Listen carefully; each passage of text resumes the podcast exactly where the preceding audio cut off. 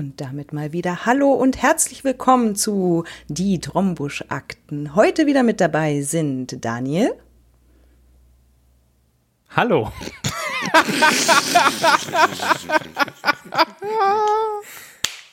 so hört sich das an, wenn sich jemand erst entmuten muss.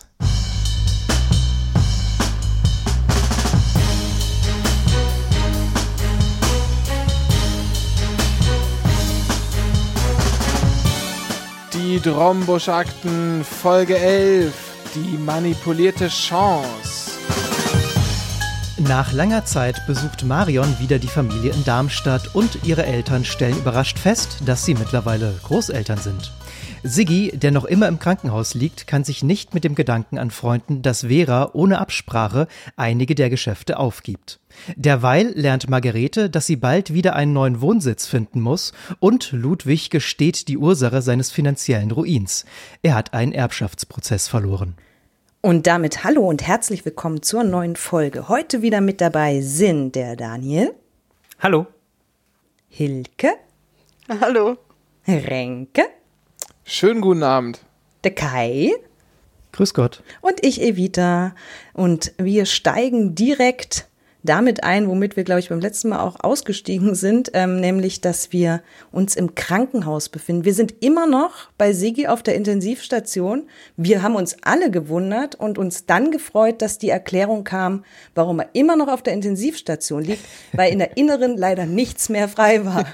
Ähm, Völlig logisch. Hilke, eine Frage an dich.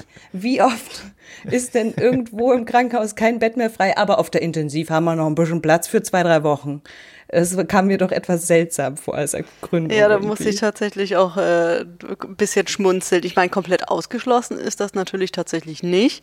Wobei natürlich ein Platz auf der Intensivstation teurer ist, muss man schon sagen, weil der Betreuungsschlüssel höher ist und so. Mhm. Und die versucht man tatsächlich so schnell wie möglich, eher zu früh als zu spät, von der Intensivstation loszuwerden. Aber damals gab es wahrscheinlich noch diese, diese Fallpauschalen, oder? Da fragst du mich jetzt was. Also es war auf jeden Fall anders. Hast oh, du das nein. nicht recherchiert, wie das in den 80ern abgerechnet wurde? Nein. Aber ich hätte noch eine Anschlussfrage.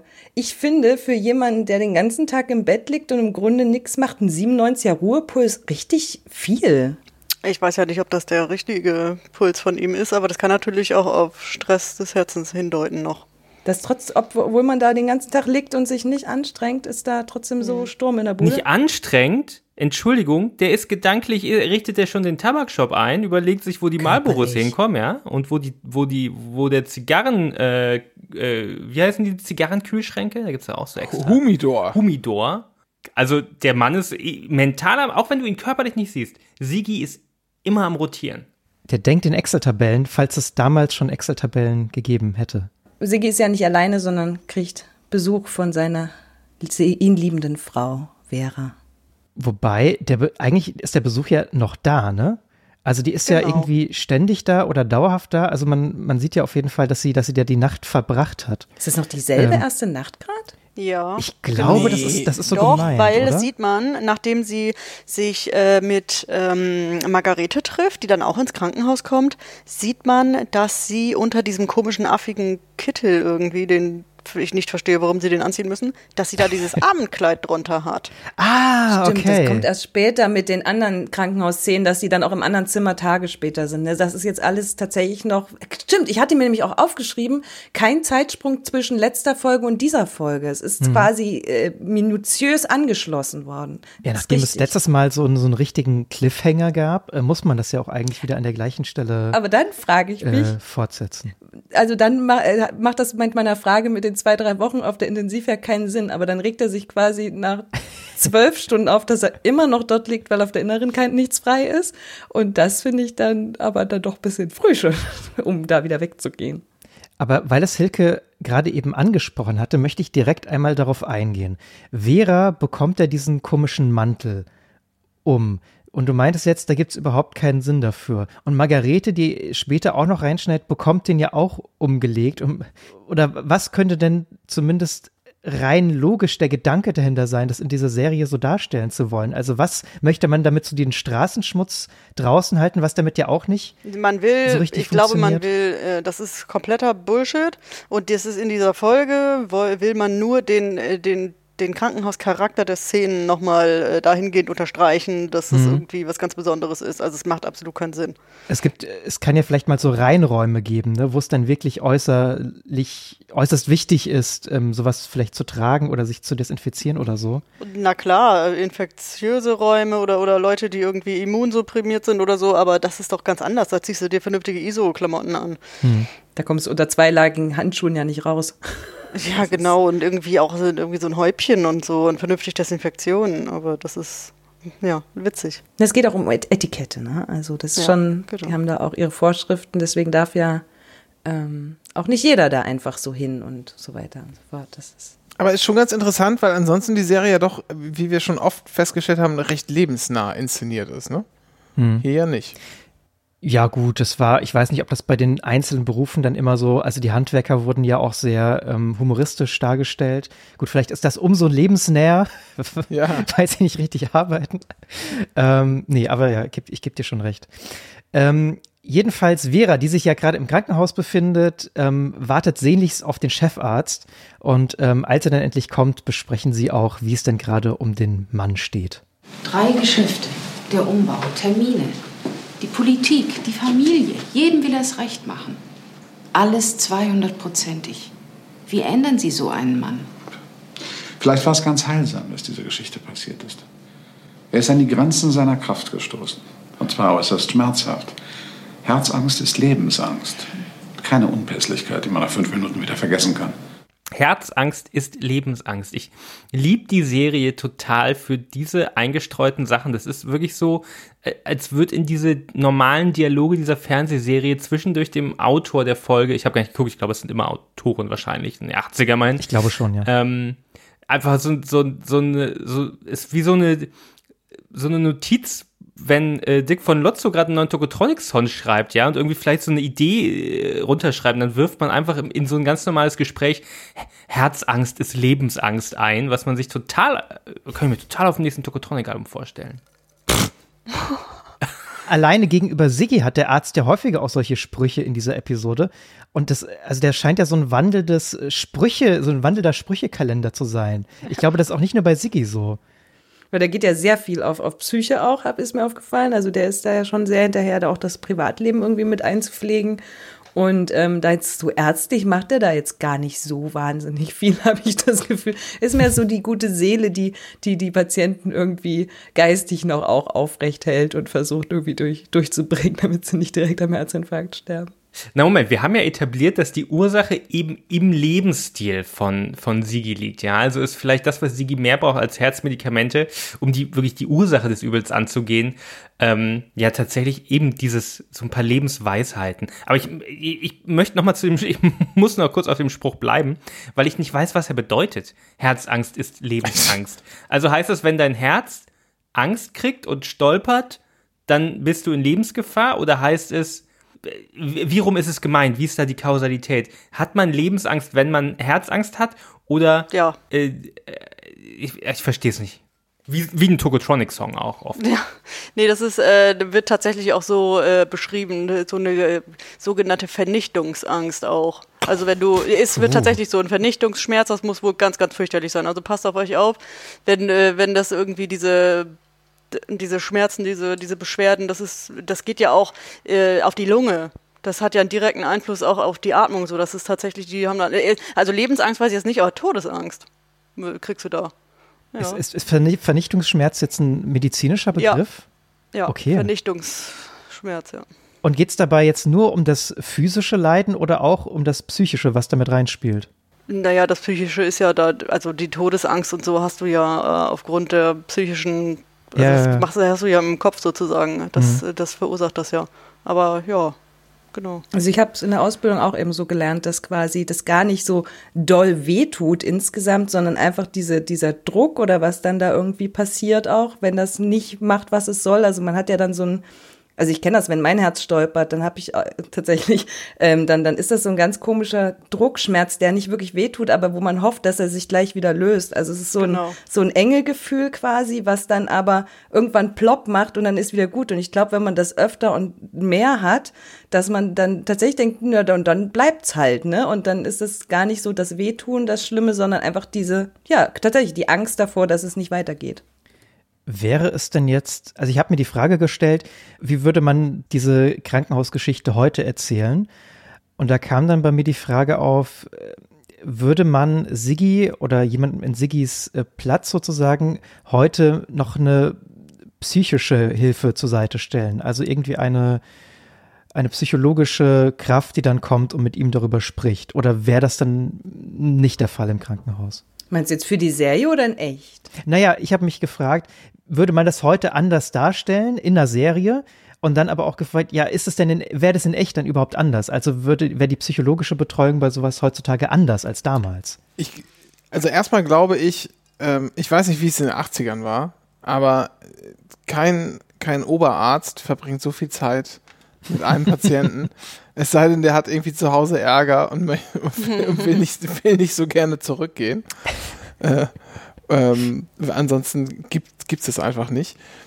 Und diese psychologische, keine Ahnung, das wäre wahrscheinlich eher was für die Reha, ne? Aber die, die macht er ja nicht. Er soll ja irgendwie nicht, nicht zur Reha.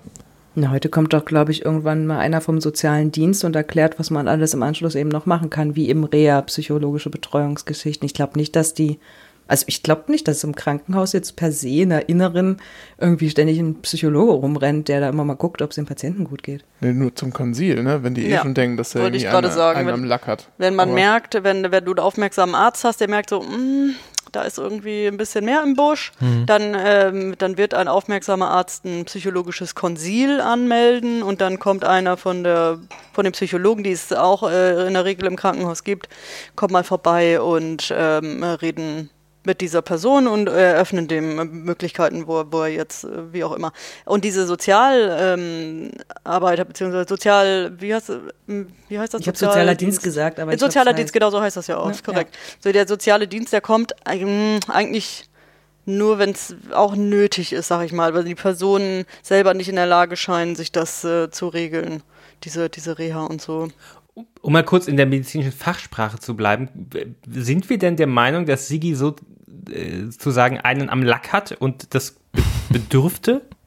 Der ist gerade in einer Depression, also, an, also ja. am Anfang anklingt, am Ende schon stark ausgeprägt tatsächlich. Also ähm, natürlich in der Episode und aufgrund dessen, was gerade eben passiert ist. Aber ich glaube, das hat sich ja auch über längere Zeit jetzt schon so ein bisschen verfestigt auch, dass er einfach also seinen Lebensmut so ein bisschen verliert auf eine Art oder irgendwie so ein, na, diese nicht Ziellosigkeit, sondern Überzieltheit quasi ähm, eben nicht mehr, Überforderung im Grunde, ne?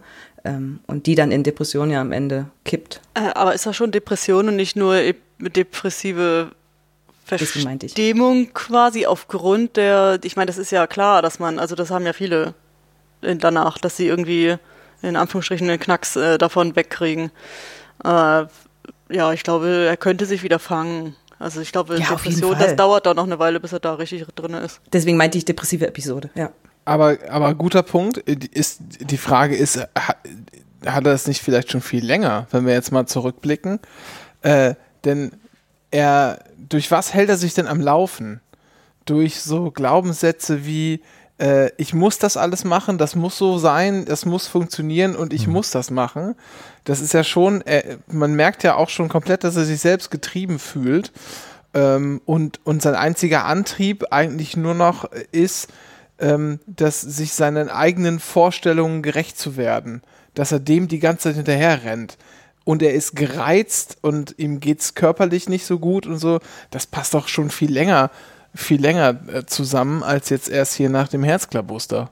Man könnte natürlich dann jetzt auch rückwirkend so äh, seine Stimmungsschwankungen, was wir oft so als eher dem Drehbuch geschuldet ja. haben, ähm, damit rückwirkend erklären irgendwie. Ne? Also in dieser, dieser Umzugsfolge, wo er auf einmal so super glücklich tut oder ist, waren wir uns nicht einig. Ähm, und dann halt wieder so äh, fast literally zu Tode äh, äh, betrübt, die Gereiztheit und, und äh, alles. Also ich glaube, Burnout ist klar, ähm, aber auf jeden Fall irgendwie, äh, in dieser Folge auf jeden Fall auch eine Depression, aber in der Form, oder eine depressive Phase ähm, und auch aber extrem krasse Stimmungsschwankungen. Sogar in dieser Folge äh, schwankt er zwischen, er ist der glücklichste Opa der Welt und er ist der unglücklichste Mensch auf dem Planeten äh, innerhalb von einem Besuch, je nachdem, was ihm gerade zuletzt gesagt wurde, welche Informationen. Das ist, äh, ja. Also jetzt ganz aktuell vielleicht, aber ich sag mal ganz böse, ich finde er ist einfach ein stressiger, unsympathischer Typ, der sich für zu wichtig hält. Und zwar schon, und zwar schon die ganze Zeit. Ich glaube, wirklich, also man kann ihm das natürlich andichten. Diagnose Depression. Arschloch. Ja. Nimm, nimm einem Morbus alten Mann Arschloch. doch nicht seine Minderwertigkeitskomplexe weg. Ja, ja. Ich glaube, der ist einfach so, ich mag den nicht. Um nochmal ganz kurz darauf einzugehen, was Renke meinte, dass, dass, ja ein, dass ja ein Chefarzt nie so lange wirklich Zeit investieren Nur würde. Oberarzt. Für, für, kein Oberarzt oder Chef, ist Professor. ja das Gleiche, ne?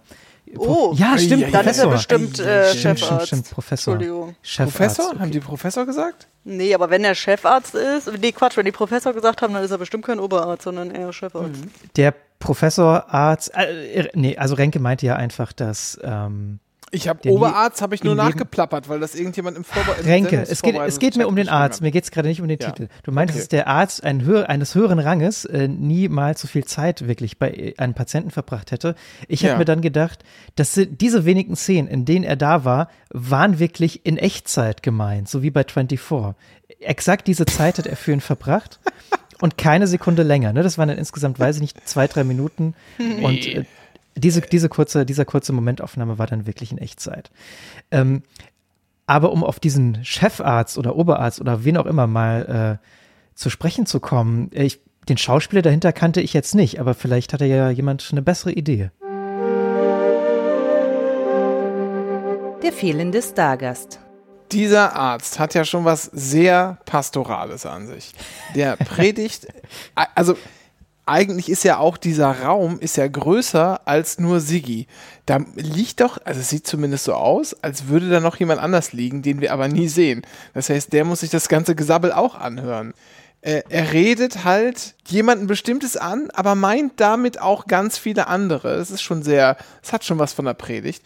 Und deshalb gibt es eigentlich gar keinen besseren Kandidaten für unsere tolle Rubrik hier als Jürgen Fliege.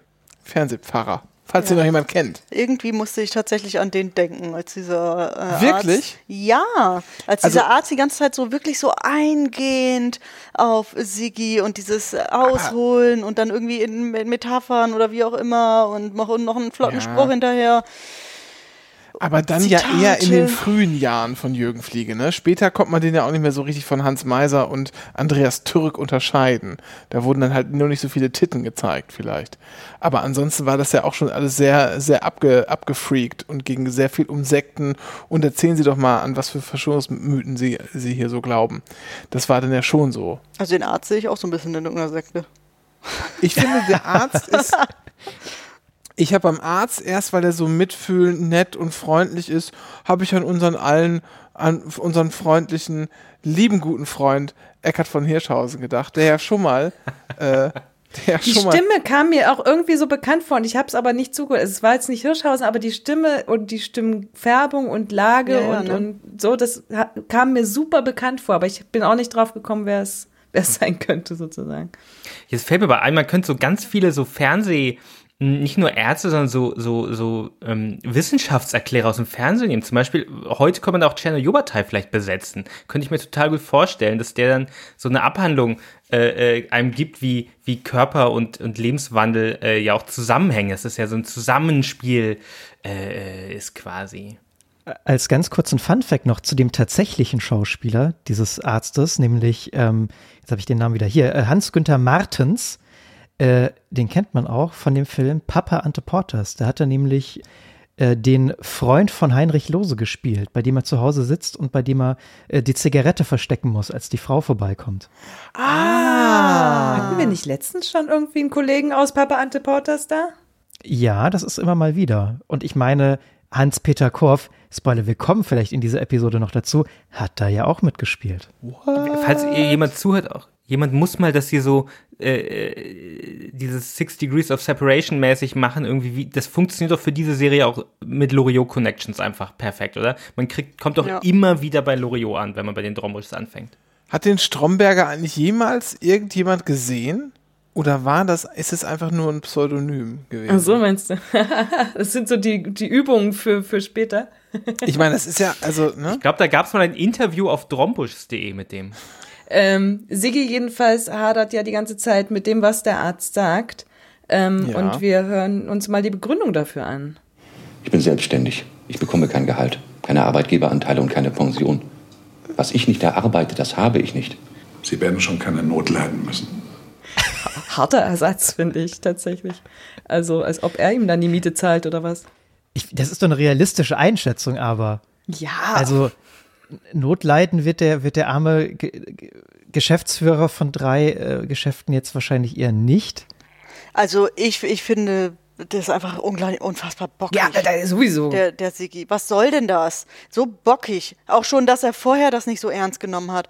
Und dass er seine arme äh, Frau da nicht irgendwie eingeweiht hat bezüglich seiner Geschichte da, dass er ständig heimlich da die äh, Medis nimmt und einen auf, auf starken Matz da macht irgendwie und meint, er müsse das alles irgendwie regeln und, und alleine machen. Also das macht mich RX5, richtig ne? sauer Und unterschwellig. richtig RX5 und dann vorne mit so einem Splitter und so schönen Decals an der Seite rangeklebt. What are you talking Einen about? starken Mazda. Gott. Ähm, ich finde, ähm, ach fuck, jetzt habe ich meinen Satz vergessen, Renke. ähm, nee, und dann, nee, ernst nehmen ist nämlich das Stichwort, was ich gerade, weil er nimmt es ja selber super, super, super ernst tatsächlich für sich als Mimose.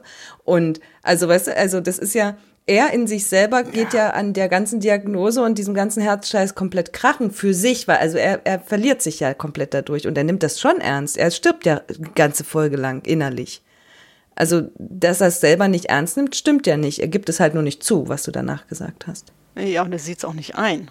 Einfach. Nee, das ist aber was anderes als ernst nehmen. Ja. Ich, nee, ich glaube, ich glaube, er nimmt die Erkrankung nicht ernst. Ich glaube, er nimmt nur die Konsequenzen für sein Leben ernst. Er will Ja, das mhm. nicht aufgeben. Er ist die, die, die Erkrankung, die macht ihn gar nicht so wahnsinnig. Er sagt so, was bedeutet das? Bedeutet jetzt für jetzt bin ich krank geworden?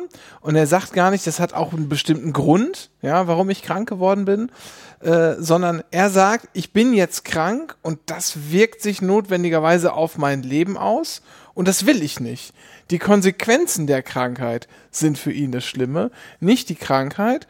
Und äh, was vorher war und dass sein, sein Lebensstil, den er jetzt ändern muss, auch dazu geführt hat, das ignoriert er völlig. Da denkt er gar nicht dran. Der schaut nur, okay, jetzt bin ich krank und muss mein Leben ändern und ich will mein Leben nicht ändern. Aber der schaut nicht auf die Krankheit und seine Gesundwerdung.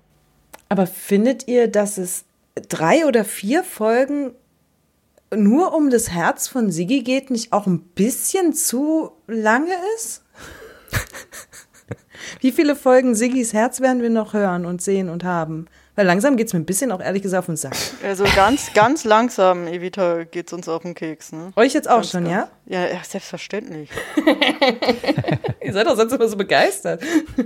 nee, ich finde das, äh, man könnte das alles runterkochen auf eine halbe Stunde max oder so. Das ist. Die Das ist, die, das, ja, aber das ist nicht nur bei diesem, bei diesem, bei diesem äh, Storystrang so. Das ist halt bei sehr vielen Storysträngen so. Das wird halt ein bisschen, das war damals noch anders, ja. Das wird alles ein bisschen langsamer erzählt. Oh, Tommy zum Beispiel, um mal kurz auf ihn zu kommen, den haben wir sonst nämlich gar nicht so separat heute da. Den würde ich gerne mal kurz mit einschieben wollen. Der leidet ja auch sehr und der hat immerhin 10 Sekunden Screentime gehabt. Ich glaube damit, wie geht's Vati, mir geht's schlecht, danke, ciao. Das war, das war die ganze Story-Arc von Tommy. Nee, er bringt noch am Ende noch sehr glücklich eine 5 Minus mit, ins- mit ans Krankenbett. Ja, und er darf noch mal kurz am Telefon auf, also er darf noch mal Aber, kurz. aber danke für diesen Einschub, das hatte ich mir nämlich auch aufgeschrieben, dass überhaupt nicht gezeigt wurde, wie Tommy mit Siggi spricht. Also er besucht seinen Vater kein einziges Mal. Man denkt sich so, Leute, ihr habt hier ganz schön viel Zeit in dieser Episode, um das möglicherweise zu erzählen. Äh, der ist da aber nicht, der ist zu Hause und lässt sich von anderen Familienmitgliedern berichten, wie es denn gerade dem Vater geht. Und das war's. Ja. Also das fand ich ein bisschen. Hier ist so überraschend. Also solange man noch nicht weiß, was mit dem Vater ist, denn ich, wie alt ist Tommy in der, in der Szene? Äh, in der, in der 13, 14. Drei, der ist doch ja schon aber 13 keine Ahnung, ich, ich kann das schon verstehen, wenn auch die Ansage ist, der braucht jetzt irgendwie Ruhe, der will nicht mal, dass die Tochter kommt irgendwie.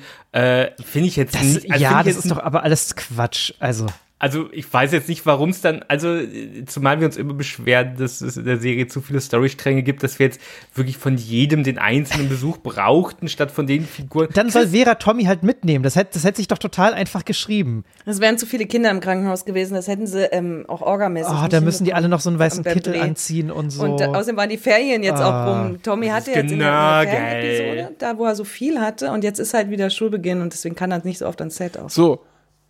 Wo wir aber gerade bei Siegfried sind. Drombusch Deep Dive. der gespielt wird von Hans-Peter Korff. Den Namen hatte ich ja eben einmal schon kurz erwähnt. Und äh, da, wie eben auch schon gesagt, diese, sein Storystrang gerade so platt getreten wird und in die Länge gezogen wird, ähm, dachte ich mir, ich erzähle doch mal ein bisschen was über den Schauspieler von Siggi. Der wurde geboren am 24. August 1942 in Hamburg. Er wurde ähm, von seinem Vater als junger Mann oder wie auch immer zu einer Lehre als Schriftsetzer gezwungen, hat aber währenddessen schon eine Schauspielkarriere gestartet, nämlich 1959 am Studientheater der Universität Hamburg. Und als er dann nach seinen Auftritten und Proben immer nach Hause kam, ähm, hat er in, in einem Interview erzählt, dass er da von seinem Vater immer den Arsch voll bekommen hat, wie er es nannte. Also sein, sein Vater war nicht so ganz zufrieden mit seiner, mit seiner äh, Karriere als Schauspieler. Er hat es aber trotzdem durchgezogen. Er hat nämlich anschließend die staatliche Hochschule für Musik und darstellende Kunst in Hamburg besucht und trat dann anschließend an privaten Hamburger Bühnen auf. Und er war dann von 69 bis 93 an unterschiedlichen Theatern in ganz Deutschland engagiert zum Beispiel dem Württembergischen Staatstheater, dem Düsseldorfer und Hamburger Schauspielhaus, den Münchner Kammerspielen der Freien Volksbühne Berlin, dem Schauspielhaus Bochum und den staatlichen Bühnen Berlin. Ebenso hat er in Film und Serien mitgespielt. Sein Filmdebüt gab er mit 24 Jahren in Drei Tage bis Mitternacht, einer Regiearbeit von Klaus-Peter Witt. Den Namen habt ihr, wenn ihr die Serie schaut, vielleicht schon mal gesehen beim, beim Vorspann oder beim Abspann oder wo der da noch immer steht. Der hat nämlich bei vielen Drombusch-Episoden Regie geführt. Also da kam wohl der erste Kontakt hier zustande. Anschließend hat er auch in vielen kleineren und mittelgroßen Rollen in unterschiedlichsten Serien mitgespielt. Von 1977 bis 82 ist da vor allem die ZDF-Serie Neues aus Uhlenbusch zu nennen. Die kannte ich davor noch nicht. Ich habe mir die ein bisschen angeschaut. Ich habe mal so durch so ein paar YouTube-Episoden geskippt und das ist eigentlich ein ganz interessantes Konzept. Es handelt sich dabei um so fiktive Geschichten. Äh, jede Episode ist aus der Sicht eines anderen Kindes erzählt. Und es hat so ein bisschen was von Slice of Life. Also es gibt immer so Ausschnitte aus dem Alltag. Ähm, die Kinder erzählen eben, was ihnen so passiert. Ähm, reden auch manchmal so für sich selbst, ne, damit der, der, Zuschauer, also der kindliche Zuschauer dann im Endeffekt weiß, was gerade in diesem Kind vor sich geht. Ähm, die Rolle von Hans-Peter Korff war hier die des Briefträgers Onkel Heini, der tatsächlich in der Episode auch häufiger mal die vierte Wand durchbrochen hat, also auch direkt zur Kamera gesprochen hat. Die Drehbücher waren ursprünglich alle mit Happy End verfasst, aber das Team hinter der Serie wollte sie eigentlich lieber so ein bisschen offen lassen. Hintergrund war, dass die Kinder das eben mit ihren Eltern zusammenschauen sollten und anschließend ein bisschen darüber diskutiert wird. Ne? Also wenn jetzt ähm, nicht alles so rund läuft oder wenn noch was offen bleibt, sollte da eben die Familie ins Gespräch kommen. Das ZDF äh, fand diesen Vorschlag nicht so toll. Ähm, vor allem war das unabgesprochen und als sie dann die ersten Muster dieser Serie erreicht haben, hat das ZDF einfach mal das gesamte Team entlassen äh, der Serie. Sie haben dann aber nach ein paar Wochen doch nachgegeben und die Serie durfte so produziert und gesendet werden. Und das war dann im Endeffekt auch eigentlich das Erfolgsrezept dieser Serie. Ich kann auch mal empfehlen, sucht mal auf YouTube danach, skippt so ein bisschen durch oder schaut euch mal eine ganze Episode an. Ist ganz interessant, ist ein interessantes Zeitdokument. So, Anfang ähm, der 1980er Jahre war dann Hans-Peter Korff für einige Jahre mit der etwa gleichaltrigen Schauspielerin und Drehbuchautorin Monika Bleibtreu verheiratet. Der Nachname sagt euch vielleicht was. Das war nämlich die Mutter von Moritz Bleibtreu. Sie ist mittlerweile verstorben. Ähm, und sie hat auch bei Neuss von Uhlenbusch mitgeschrieben. Ich glaube, da haben sich die, äh, sich die beiden dann auch ähm, kennengelernt. Und weiterer Fun Fact, Moritz Bleibtreu war ebenfalls Kinderdarsteller bei Neuss aus Uhlenbusch. Also da kommt mal wieder äh, alles zusammen. Ein, ein richtiges Geklüngel ist das da oder war das damals. Ab 1983 spielte Hans-Peter Korff dann in der ZDF-Serie Diese Drombusch mit. Vielleicht habt ihr davon auch schon mal was gehört. Ähm, in einem Interview dazu äh, hat er seine Rolle, also die des Siggi Drombusch, bezeichnet als kleine, feige, spießige Arschgeige was ich großartig fand, was ja auch sehr gut zu der äh, aktuellen Episode passt. Ja gut, eigentlich auch zu denen davor. Ähm, man muss aber dazu sagen, er meinte, er hat seine Rolle immer wirklich ernst genommen. Also er wollte das wirklich so durchziehen.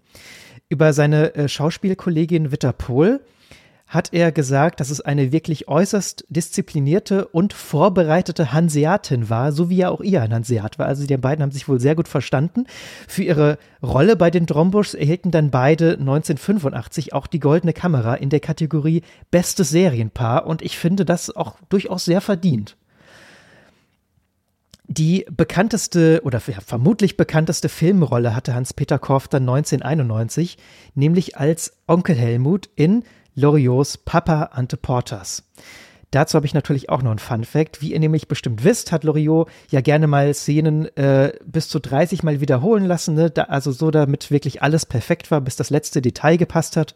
Und falls ihr euch jetzt noch an diese eine bekannte äh, Zugszene aus dem Film erinnern könnt, wo Hans-Peter Korff an der Seite von seiner Schauspielpartnerin Ihrem Hermann in der Rolle von Tante Hedwig nebeneinander sitzt, ähm, diese Einstellung, also von den beiden nebeneinander, musste nur ein einziges Mal gedreht werden und dann war Loriot wirklich zufrieden damit damit.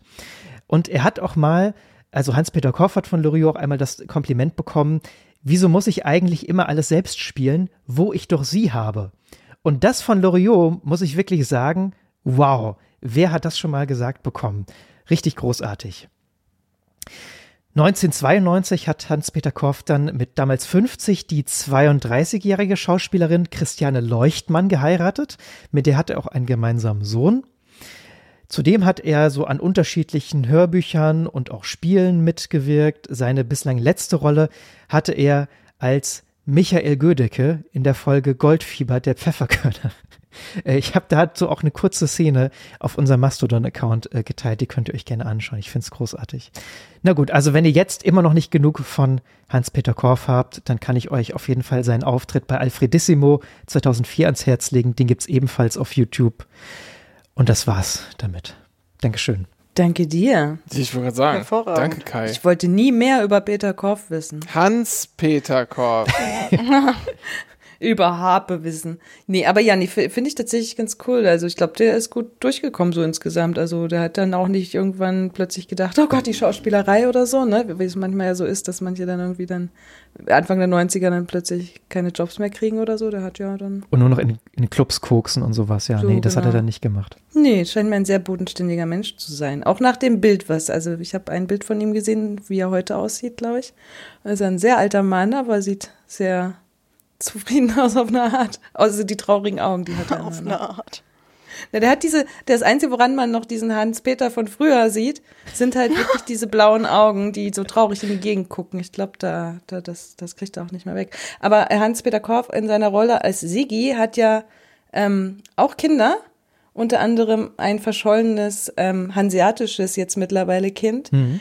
Ähm, und das sehnt er sich grundsätzlich, glaube ich, schon zurück, aber er ist natürlich auch sehr eitel in dem, wie er so ist. Und hat ja auch Chris gesagt, dass ähm, auf gar keinen Fall will, dass ähm, er Marion anruft und sie zurückholt. Was passiert natürlich? Wir wissen es, Chris hat sie angerufen und sie saß im Zug schon in der letzten Folge, glaube ich, oder war zumindest auf dem Weg dahin. Und hm. heute kommt sie an. Heute kommt sie zurück nach Hause. Und viele, viele Leute werden sehr überrascht sein da muss ich sagen, da, dieser ganze Marion-Strang, auch wenn das ganz irgendwie schön war und gut gespielt und so, das fand ich irgendwie langweilig, weil das so vorher, komplett vorhersehbar war. Also mich hat das überhaupt nicht, das hat mich gar nicht mitgenommen. Daniel schüttelt schon wahnsinnig mit dem Kopf. Aber Frag mich. das fand ich. ich bin einfach endgültig am Punkt, wo ich mir auch so gut wie gar keine Notizen mehr mache. Und das habe ich ja letztes Mal schon gesagt und jetzt endgültig ähm, nur noch am gucken, die Serie. Ich bin total glücklicher Zuschauer und verstehe mal gar nicht, was ihr alle nörgelt. Ja, du, nee, verstehe mich nicht falsch. Ich bin da auch sehr dabei. Ich Vera reagiert exakt genauso. Ähm, ja wie, wie man es hätte erwarten können, sprachlos. Und, aber auch mit dem Close-Up ist er irgendwie dann doch gut gemacht. Ja, es ist halt so, wie es wahrscheinlich in der Realität auch gewesen wäre. Weil wer kann denn seinem Kind schon äh, auf Dauer böse sein? Ohne schlechter ist, finde ich, es liegt alles so auf der Hand. Deshalb ist das, was wir da sehen, hab, hatte ich immer das Gefühl, ist genau das, was man irgendwie erwartet hätte. Man guckt sich das jetzt an, weil man muss es irgendwie durchstehen. Wieso, keine Ahnung wie so der, der, der, der Mittelteil bei einem Formel-1-Rennen. Ja? Also der Start ist spannend und dann interessiert Ja, der, der Start und das Ende ist so spannend bei einem Formel-1-Rennen. ich, ich glaube, es kommt. Das ist der richtig, da geht mein, da geht mein Puls hoch. Wenn ich Formel 1 schaue, geht mein Puls hoch. Der Start ist spannend, da gibt's, da fahren die Autos manchmal ineinander und dann gibt es Verletzte. Und am Ende ist es interessant, um zu gucken, wie es denn ausgegangen ist. Aber dazwischen, ja, geht so. Du guckst die Trombus auch nur, um zu, weil du hoffst, dass es irgendjemand verletzt wird oder im Krankenhaus landet, ja. Was ja in den letzten Folgen, muss man sagen, für dich dann wirklich das einfach schon öfter passiert. Alle Erwartungen erfüllt. Mehr, mehr Polizeigewalt in elf Folgen Drombusch als in allen Staffeln Großstadtrevier zusammen. Das möchte ich auch mal zu Und selbst heute wurde wieder welche eingestreut, ne? Also das Stimmt, auch, das, ja. war, auch, das ja. war zumindest ein bisschen über, übergriffig. Nee, was ich aber eigentlich sagen wollte, ist, das hat mich überhaupt nicht, das war so okay, ja, das musste jetzt irgendwie erzählt werden. Ich nehme es auch zur Kenntnis, ist in Ordnung. Das, was das einzig Interessante fand ich, war, äh, dass immer so ich, ich, weiß gar nicht, wie das kam, aber es wurde immer so ein bisschen so angesprochen, naja, Marion könnte ja zurückziehen. Das hat, glaube ich, Vera auch gesagt. Naja, vielleicht zieht ja. sie ja wieder hierher oder so. Mhm. Warum? Warum sollte Marion gerade jetzt, also sie hätte in den letzten drei Jahren wirklich jeden Tag zurückziehen können und sagen können, okay, das war eine dumme Idee oder mir geht's nicht so gut. Aber gerade jetzt, wo sie irgendwie Anteile an einer echt richtig gut laufenden Kneipe übernommen hat, in der sie arbeiten kann, warum sollte sie dem den Rücken kehren und sagen, ja, Frau Jansen, ne, besten Dank für die Kneipenanteile, die ganze Scheiße, äh, Scheißarbeit können Sie jetzt dann aber wieder alleine machen. Ich wohne in Darmstadt. Peace out. Das ist doch Unsinn. Ja, damals, als sich Vera das, diese Gedanken gemacht hat, wusste sie ja, glaube ich, noch nicht, ne, dass Marion jetzt wirklich so beruflich äh, im mit beiden Beinen im, in der Kneipe äh, steht, oder? Ja, plus natürlich die, die, die Eltern denken sich einfach, ach, die arme Alleinerziehende da in Hamburg, die, die reden sich das auch einfach ein bisschen ein. Die wollen das, weißt du, die, die, bauen diese Wohnung wie in Field of Dreams mit äh, Kevin Costner, ja. If you build it, they will come. Und so ähm, denken die sich das, glaube ich, mit dieser Wohnung. Wenn sie Marion und ihrem Kind eine Wohnung bauen, dann wird sie schon zurückziehen. Ich glaube, es ist mehr so äh, von der Seite gedacht. Na, wir haben ja jetzt noch nicht sozusagen den Reveal von, also wir sind jetzt gerade erst noch, dass Marion überhaupt erstmal da ist und Daniel ist ja noch gar kein Thema auch für Vera, ne? Also eigentlich sind wir gerade noch an dem Punkt in der Erzählung. Und, ich ähm, wollte das mal zusammenfassen, genau. Nee, nee, genau. Und die Zusammenfassung geht in dem Fall nicht, weil die, die Reaktion auf Daniel ja eine sehr, sehr besondere ist. Ähm, die, wie ich finde, super gespielt und gleichzeitig ein bisschen überzogen. Ähm, diese, diese Vorwürfe an Marion fand ich so großartig, äh, wenn, wenn sie da dieses Kind plötzlich im Arm hat und sagt, na, das hättest du mir aber ja auch früher sagen können, Mäuschen, ich bring dich gleich um, so. Das fand ich sehr, sehr authentisch auch, ja. Aber wie sanft sie das auch gesagt hat, ne? Also ich finde, mhm. also äh, dieser Folge ist mir wieder aufgefallen, was für eine hervorragende Schauspielerin das ist. Ich finde sowieso, dass sie im Prinzip eigentlich von allen das am besten spielt. Die ist immer überzeugend, finde ich, und vor allem in dieser Folge das, das fand ich schon, das war so wirklich so unterschwellig vorwurfsvoll, aber, aber weil sie so froh war, dass sie da war, irgendwie auch, auch nee, sehr weil sie dem Kind das nicht zeigen will. Und, und ja, aber ich glaube auch sonst, weil sie diese zarte Bande, dass sie jetzt wieder da ist und so, ich glaube, das wollte, hätte sie auch so nicht verletzen wollen wieder. Ich fand, ich wirklich, die hat mich wirklich überzeugt, diese, diese Folge, die Frau. Aber dann auch dieser Spruch eben irgendwie, und bist du verheiratet? Das ist so, so typisch, ey. Und, war, und wenn nicht, was dann hier. so? Und aber auch der Blick als Nein. Und das war so, oh, deine Erwartungen, Mutter, sind mir eigentlich scheißegal, aber schön, dass du sie hattest, sind leider nicht erfüllt worden. Und jetzt gucken wir mal, wie es weitergeht. Das ist so, so typisch Eltern, glaube ich, auch teilweise, ja. Aber am Ende sind alle glücklich und äh, Vera ähm, freut sich wie blöde über dieses Kind und gibt es ja gar nicht mehr her. Und ständig zerrt die an diesem Kind rum und, und tut Dinge. Das ist, äh, weiß ich nicht. Sie putzt es mit einer Freude und bringt es ins Bett mit einer Freude und stopft ihm Bonbons im Bett noch in den Mund mit einer Freude. Das ist wirklich unglaublich. Übrigens Full Frontal Nudity in dieser Szene, muss man auch kurz erwähnen. Wir haben einmal Ja. Full, Full Das war sehr Full ausgiebig. Thing. Hm, Da ging das noch in den 80ern. Aber es ist auch die Szene, wo sie so rubbel, rubbel, rubbel irgendwie so singt. Also äh, Vera äh, fand ich auch sehr authentisch und ich frage mich auch, ob das, ob das einfach so äh, nebenbei am Set die Kamera laufen gelassen haben, ja, und sich einfach sie nochmal gefreut hat, irgendwie, ach, Kinder, sie liebt Kinder so sehr, weil das wirkte so völlig authentisch irgendwie. Ach, Kinder, ah, Kinder sind mega, ich liebe mich, um Kinder zu kümmern. Rubbel, rubbel, rubbel, spring, spring, spring. Fantastisch, wirklich. Also auch dieser Rückfall in die Ki Babysprache konnte ich relaten. Ich habe den halben Tag nicht anders geredet. Und das Kind völlig unbeeindruckt, Daniel, ne? Wo wir, äh, also einfach nur, also äh, einer von den beiden, einfach nur Daumen im Mund. Vielleicht kann ja Torben sehr gut schauspielen, aber, aber Thorsten ist ein sehr schlechter Schauspieler und die wechseln das immer so ab. Und dann geht's manchmal sehr gut, Ich habe die sehr schlecht. Theorie nämlich auch, dass nur einer von den beiden Zwillingen, die Daniel ja spielen, ein Daumennuckler äh, ist. Oh. Und man daran erkennen kann, äh, wer von beiden es ist. Uh, Ah, richtig, okay. richtig äh, krasse Theorie auf jeden Aber Fall. beide kriegen schon so Mida zu lahm, ne? Ja, ich finde die derart passiv. Also dieser Daniel, das finde ich so, und ich finde es auch fürchterlich, wie sie den ständig irgendwelchen Leuten so, ja, hier, bitteschön, die Krankenschwester, da, da, und dann immer einfach zack auf den Arm, hier, bitteschön, und dann, Spielen Sie mal mit meinem Kind, ich möchte jetzt mal kurz zum Kiosk gehen. also wirklich, aber vielleicht war das damals so, weißt du, Ja, dass sie wurden so einfach irgendwem in Ja. die Hand gegeben. Kannten sich dann, ja auch. Also nicht Daniel jetzt, aber Hä? Aber die Krankenschwester, die da genervt mit ihm mit diesen kleinen Puzzeln spielen musste, die kannten sich doch nicht. Die ist ja dafür da. Also Die ist dafür da. Ähm, das hat sie ja Vera, gelernt. Vera hatte sich ja auch gewundert, Vera hatte sich ja auch gewundert darüber, dass der mit allen Leuten mitgeht. Und Marion meinte ja auch, ja, der, ja, die meinte, der geht ja aber mit allen mit, als sie ihm der, der, der Krankenschwester äh, an die Hand gibt. Und Marion sagt dann ja auch, ja, gut, ich habe ja, ich muss ja zu Hause auch arbeiten bei mir und da kümmern sich mal immer so ein bisschen alle um ihn. Das ist dann, glaube ich, auch die Erklärung dafür. Und ich finde es tatsächlich auch gut, dass es erklärt wird, weil es ist ja auch ein bisschen ungewöhnlich. Aber soll der nicht wie alt sein? Na so drei, ne? Zwei, drei, irgendwie sowas. Dass da gar nichts rauskommt aus dem Kind. Furchtbar. Das finde ich auch höchst unrealistisch. Nicht mal der Daumen kommt aus dem Kind raus. Was mich hier auch wieder gewundert hat, wie ich eben schon angemerkt hatte, dass ja die Reaktion oder dass die direkte Konfrontation von Tommy und Siggi fehlt. Ähm, hier fehlt auch die Reaktion von Margarete auf Daniel. Ja. Also- Das wird ja gar nicht gezeigt, dass Margarete jetzt weiß, dass sie ähm, Urgroßoma ist. Sind die sich denn richtig begegnet überhaupt in der Folge? Das weiß sie, glaube ich, auch noch gar nicht. Das weiß sie noch nicht, ja.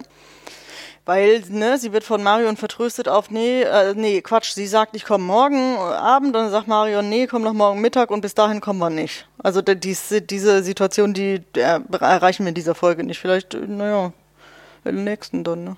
Wie auch einer der beiden Zwillinge, Torben oder Thorsten, ist auch Onkel Ludwig kein Daumennuckler. Der hat auch gerade ganz andere Probleme. Dafür hat er einen Erbschaftsprozess verloren, weil er irgendwie enterbt wurde oder so. Ich so richtig, habt ihr das so richtig begriffen, wie das gelaufen sein soll? ja. Und wie ist er, ja, äh, bitte, Evita. Seine Frau, ihre Stiefschwester und die Frau sind gestorben. Ähm, ich habe mir auch die Namen aufgeschrieben. Die eine zuerst und die andere danach. und die eine und das eben ist das eher als die andere. Und da Ja. war das Problem, dass die falsche zu früh gestorben ist und er deswegen von seiner Schwester quasi die Kohlen nicht gekriegt hat. So. Äh, Aber ich habe nicht verstanden, weshalb er deswegen das Hotel nicht mehr hat, ob er es verkaufen musste, ob er wirklich ein Hotel hatte, ob er das Hotel gar nicht erst geerbt hat. Also was da jetzt hundertprozentig im Detail. Na doch, ich kann dir ganz genau sagen, wie das passiert ist. Und zwar ist ähm, seine Schwester und seine Stiefschwester mit dem Auto verunglückt. Und, ähm, Eine zuerst. Und eine davon zuerst. Also Alma hieß seine Schwester, die Stiefschwester hatte irgendwie keinen Namen, glaube ich, aber ist ja auch egal. Jedenfalls ist die Stiefschwester zuerst gestorben. Demzufolge ist irgendwie bei dem Erbe quasi Alma das Erbe an die Stiefschwester oder ich weiß nicht genau, wie das, also eigentlich macht es keinen Sinn, aber er hat jedenfalls nichts bekommen und musste aufgrund dessen dann halt alles irgendwie verkaufen und hat aber Berufung eingelegt, weil er das ja immer macht, sagt er. Und aber irgendwie hat das eben nicht funktioniert und demzufolge ist er jetzt blank und ist auch ganz froh, dass Vera das jetzt weiß. Ähm, Aber, aber hat davor sich natürlich auch jetzt nicht unbedingt wie ein König benommen, als er da irgendwie so vandalierend durch, die, durch sein Zimmer irgendwie versucht hat, wütend zu sein. Also das war schon auch ein bisschen albern. Ja, das ergibt aber keinen Sinn, weil, äh, also schon die Erklärung, aber dennoch ist es, er würde nie ohne Kohlen da rausgehen. Denn es gibt ja sowas wie eine Pflicht, also selbst wenn jetzt äh, die, seine Frau ihre Schwester als Alleinerbin eingesetzt hätte, ja, hätte er immer noch einen, einen Pflichtteilsanspruch. Und das ist ähm, die, sozusagen die Hälfte äh, des Anspruchs aus der gesetzlichen Erbfolge, wenn du keine gewillkürte Erbfolge hast. Das müsste bei ihm hängen bleiben. Also das könnte er von seiner äh, weil sie verheiratet waren sozusagen und nicht direkt, weil es ist ja nicht direkte Verwandtschaft, wenn du verheiratet bist, ne? Genau. Dann bist du, kriegst du die, die Hälfte. Also wenn du sozusagen äh, keine Eltern mehr hast, aber Kinder und und äh, einen Ehepartner äh, ist die gesetzliche Erbfolge so, dass du dass der Ehepartner die Hälfte kriegt und die andere Hälfte werden auf die Kinder verteilt. Ähm, und der Pflichtteil ist sozusagen die Hälfte dessen, also ein Viertel, müsste er eigentlich kriegen. Und das hätte er dann gegen eben die Stiefschwester äh, geltend machen können. Die ist dann aber auch gestorben. Die hat aber trotzdem wieder Erben. Und das hätte er da sozusagen rauskriegen können. Ja, das ist aber eigentlich, eigentlich muss man sagen, ist das ein bisschen shady. Deshalb habe ich auch gesagt, habe ich nicht verstanden. Dass er, dass es dazu kommen kann, dass er das Hotel verkaufen muss und so, ja, kann immer passieren. Das sind so Fälle, die gibt's. Das ist irgendwie nicht cool, aber es kann tatsächlich passieren. Aber ganz ohne Kohlen ist er da nicht rausgelaufen. Never. Aber die Frage ist doch dann, wieso? Also der hatte dann ja noch nichts bekommen und hatte das Hotel trotzdem. Der hat dann damit gerechnet, dass seine Frau stirbt und er deswegen das Hotel verkaufen muss. Also, also das macht ja gar keinen Sinn. Also ja, ich sag ich doch die ganze Zeit, das ist kompletter Quatsch irgendwie. Die er hat das Hotel ja schon und und weil seine Frau jetzt wegbricht, gibt es jetzt größere Probleme oder wie wahrscheinlich oder so. Wer weiß, wie lange das her hm. ist. Stimmt, vielleicht Wer, ist passieren noch andere. lange her. Vielleicht ist das nur ein Teil der Geschichte und er hat irgendwie noch, was weiß ich, den Steuern hinterzogen und jetzt irgendwie Probleme mit der Polizei oder so. Könnte durchaus sein.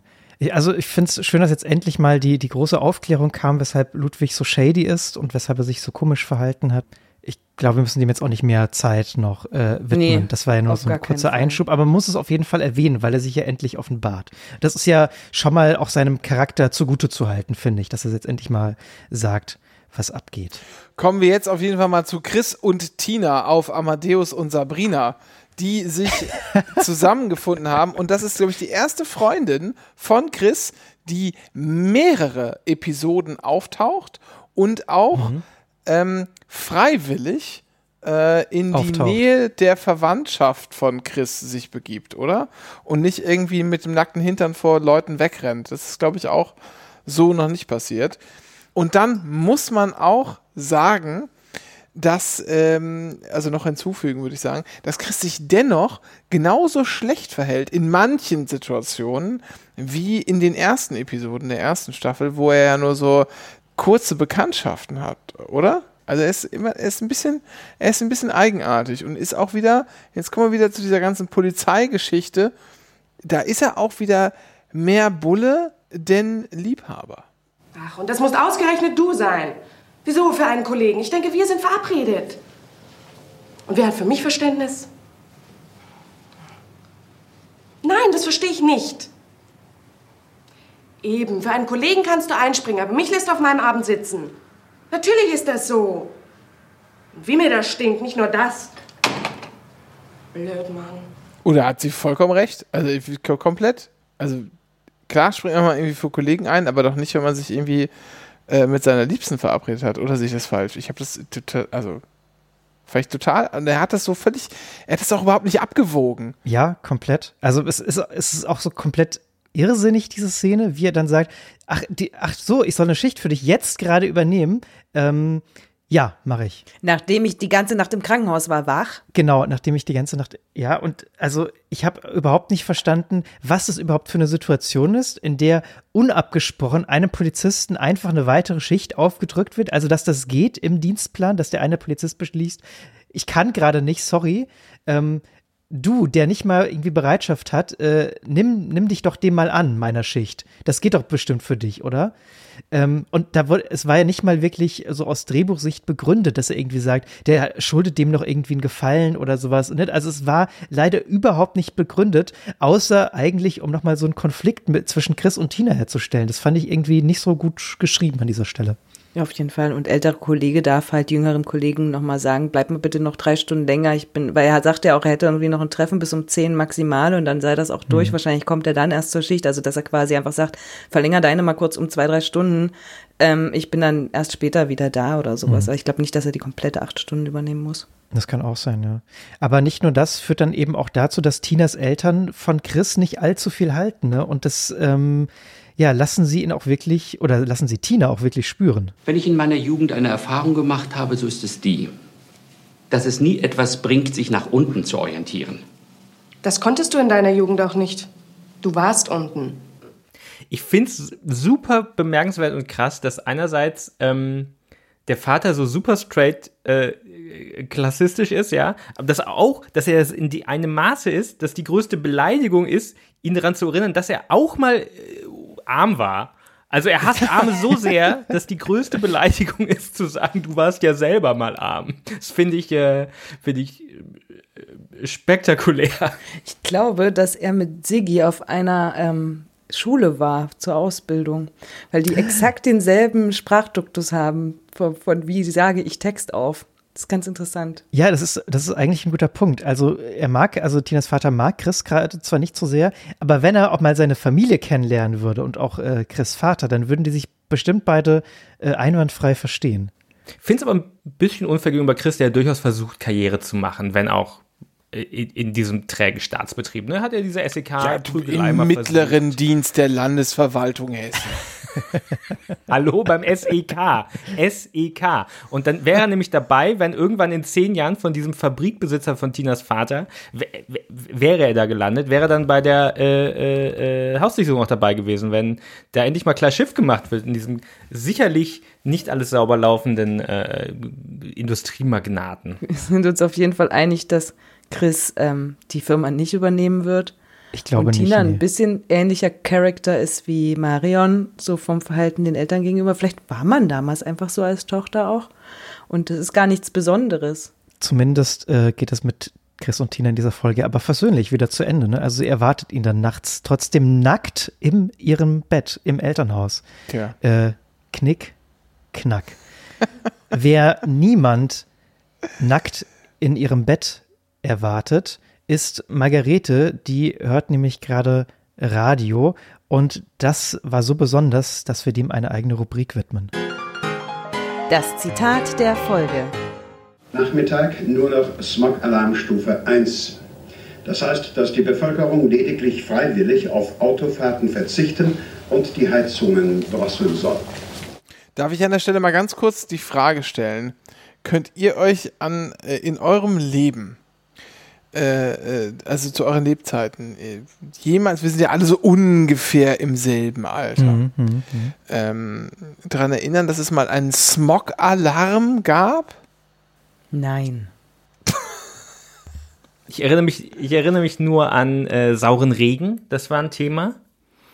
Ähm, der so dann auch Gestein verätzt. Ne? Das ist ein Problem beim Kölner Dom, ja äh, gewesen und ähm, dass meine Eltern keine Pilze gegessen haben, als ich geboren wurde, äh, Mitte, Ende der 80er, weil da äh, Tschernobyl in die Luft gegangen ist. Aber Smog ist für mich sowas wirklich aus der Ozonloch war noch ein Problem wegen FCKW. Aber das sind so die Klimakrisen meiner Jugend. Smog. Aber das hängt ja zusammen. Was? Ähm, dieses Ozon-Ding und das Smog-Ding ging irgendwie, nee. zumindest nachrichtentechnisch, irgendwie sehr zusammen, weil, also ich habe vorhin noch mal kurz recherchiert und irgendwie Ende der 70er scheint es ein ein wirklich groß, also so, so mit wir hier seit 35 Jahren haben wir hier Smog oder sowas, hatte ich vorhin gelesen. Also es scheint irgendwie auch so ein, ein Datum zu geben, wo das ein Ding war. So viel Zeit zum Recherchieren hatte ich nicht. Vielleicht guckt da jeder einfach auch selber nochmal nach der Sendung alleine in Google nach, was denn da los war und ob das heute besser geworden ist. Weil ich habe nicht das Gefühl, dass ähm, die Werte gesungen sind, sondern die Norm einfach hochgesetzt wurde. Ja, nee, aber es gibt diese krassen Smog-Phänomene gibt es doch einfach nicht mehr bei uns. Ja, aber das war nur, weil Autoabgas und Schornsteine und sowas. Und das ist halt weniger geworden. Ja. Okay, das sehe ich ein. Genau, das gibt's halt nicht. Also und, und, und die Abgase, die es gibt, die sind halt zumindest in den Autos nicht sauber, aber deutlich besser gefiltert. Also gerade so Peak-Industrie war groben- quasi Ende der 70er, Anfang der 80er. Gerade was so diese groben Partikel angeht, ne, so Ruß und so ein Scheiß. Ja, stimmt. Stimmt, die haben ja alle mit Kohle beheizt und so, ne, auch damals. Ja, scheint jedenfalls ein größeres Ding gewesen zu sein. Und ähm, die hatten jetzt aber nur noch Warnstufe 1. Das heißt also, die, die haben das Schlimmste hinter sich. Ja, und im Nebenraum wird definitiv kein Radio gehört. Da äh, ist eine ganz andere Stimmung. Und jetzt machen wir ein wenig Stimmung. Es ist ja fast nach Samstag. Achten Sie mal.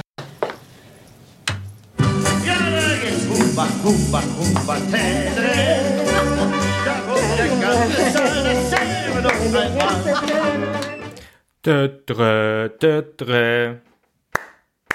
Kriegen wir gleich Bock, oder? Wirkt doch eher so ein bisschen gequält, ja. So ein bisschen gespielt von der Frau Werbelhoff. Ja, Frau Werbelhoff hat nicht so richtig Bock, aber ihre, ihre Bekanntschaft, ne, die da auch sitzt, die das dann noch anschaltet. Aber ja, Fastnacht, es ist Fastnacht und die beiden Damen vergnügen sich. Die haben sich gerade noch darüber unterhalten, dass Frau Werbelhoff vielleicht ausziehen möchte. Und das ist dann ja tatsächlich auch der Fall. Ne? Also es stellt sich raus, Frau Werbelhoff kommt ins Heim, könnte man sagen, aber eigentlich will sie ja wirklich ins Heim. Ne? Das wird ihr Ähm, sehr sie- schmackhaft gemacht, ja. Es wird ihr von ihrer Bekannten schmackhaft gemacht, ja. Da auch wieder das typische Drombusch-Phänomen, zu wenig Kommunikation. Vera spricht ja später noch mit Margarete und sagt, ach was, die Werbelauf zieht aus und die hat die gekündigt, aber kannst du die, Wer die, die Wohnung nicht übernehmen? Naja, ah, sie hat mich nicht gefragt und den Hausverwalter kenne ich ja auch gar nicht. Also das sind so Probleme, also äh, sorry, was, was, das ist wieder, man redet einfach nicht miteinander, aber dann, obwohl Vera ihr ja auch so zumindest durch die Blume sagt, naja, Platz haben wir jetzt genug hier in dieser alten Mühle, äh, sagt sie auch, nee, nee, will ich gar nicht. Ach, damals, damals, äh, als ihr mich aufgenommen habt, ja, da habe ich euch ja gebraucht, aber jetzt stehe ich ja auf eigenen Beinen und so. Aber das Äh, wäre doch auch produktionstechnisch günstiger, Margarete. Jetzt komm doch zu uns wieder. Nee, ich finde das so, ich finde das so bescheuert. Das ist jetzt einfach original die zweite geile Wohnung, die Margarete sich durch die Lappen gehen lässt. Irgendwo in Innenstadtnähe in Darmstadt. Sag mal, was ist, die Frau ist einfach nicht mehr zu retten. Ich glaube, die muss ins Heim. Aber, aber Leute, viel brennender ist doch die Frage, wo ist Hund? Stimmt. Hund ist im Urlaub. Hunde schlafen viel. Der schläft, genau. Das, ist, ja schon fast nach Samstagabend. abends. Genau, das ist ja der abends pennt und der schon. schläft jetzt vielleicht. Dass die nochmal so laut machen, das ist auch nicht in Ordnung. Ja. Nee, Ich denke, der pennt irgendwo im Off. Hund pennt im Off. Genau. Punkt.